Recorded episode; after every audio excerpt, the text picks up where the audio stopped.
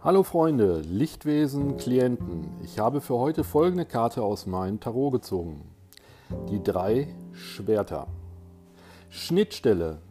Das Herz trifft auf die Waffen des Geistes. Durchleuchte deine Herzenswünsche und Herzensgeheimnisse. Mache aus deinem Herzen keine Mördergrube.